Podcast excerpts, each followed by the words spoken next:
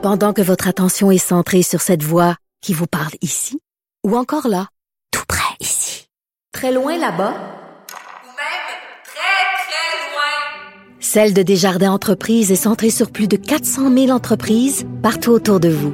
Depuis plus de 120 ans, nos équipes dédiées accompagnent les entrepreneurs d'ici à chaque étape pour qu'ils puissent rester centrés sur ce qui compte, la croissance de leur entreprise.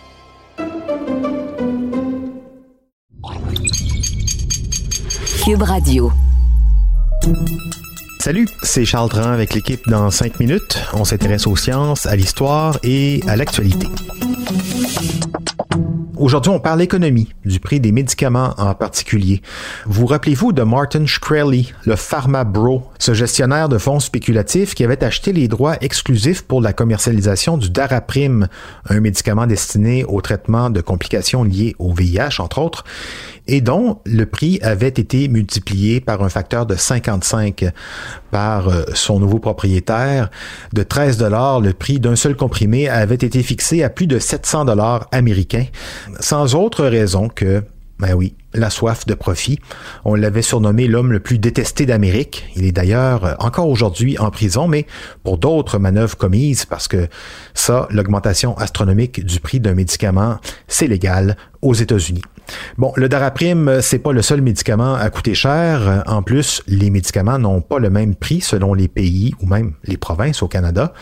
Comment les prix sont-ils fixés donc euh, ici au Québec par exemple? Et est-ce que certains traitements inabordables pour la majorité non remboursés par la RMQ ne seraient donc réservés qu'aux plus riches? Une question à laquelle tente de répondre Cybelle Olivier.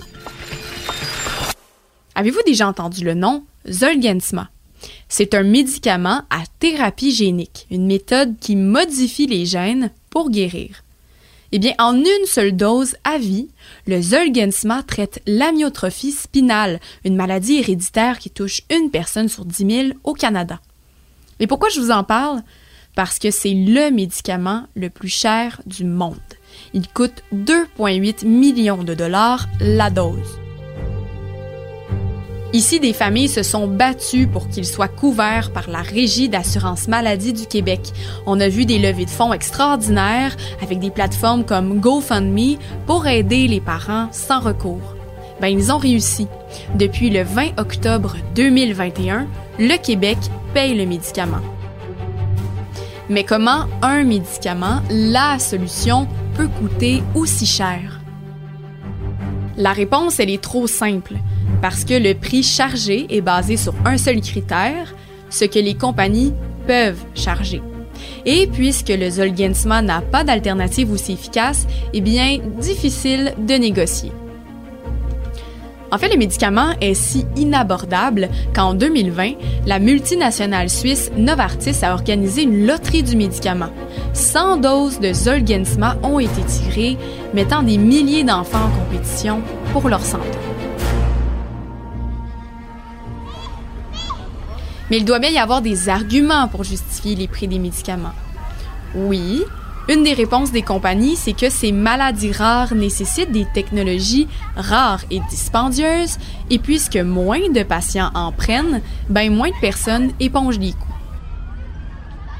Marc-André Gagnon, un spécialiste des politiques pharmaceutiques à l'université Carleton, expliquait que oui, c'est cher à produire, au début, mais quand le médicament gagne en maturité, le prix devrait redescendre et ce n'est pas le cas.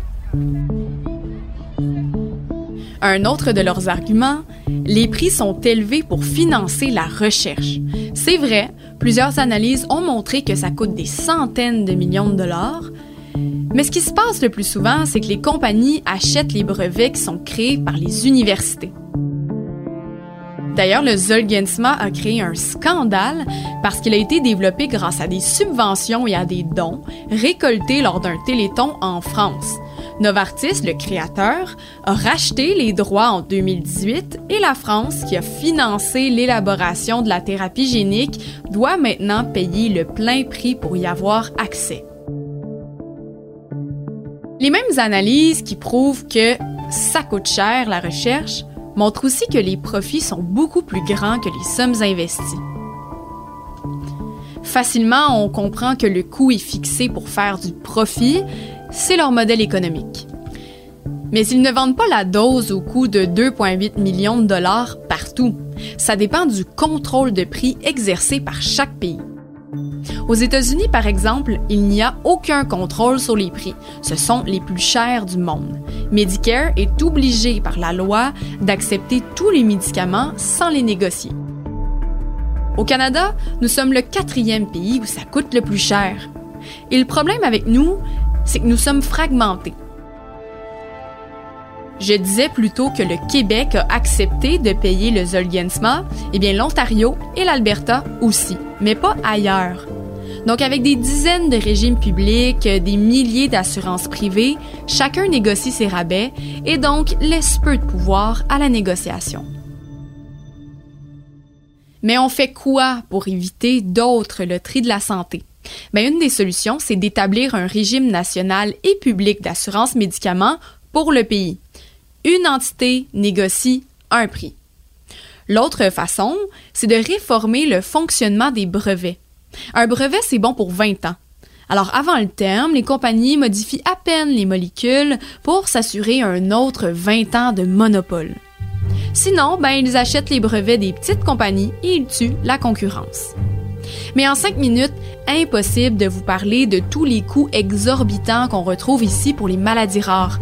Certains sont couverts, d'autres non. On ne parle pas de millions, mais quand même de centaines de milliers de dollars par année, comme quelques médicaments contre le cancer qui sont non couverts peuvent coûter entre 168 000 et 242 000 dollars par année. Alors oui, parfois, la maladie, c'est pour les riches.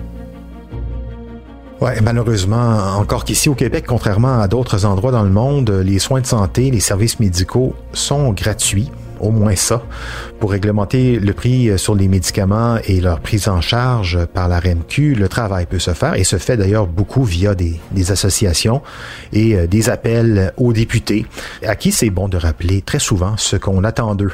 Merci Sybelle Olivier, c'était en cinq minutes.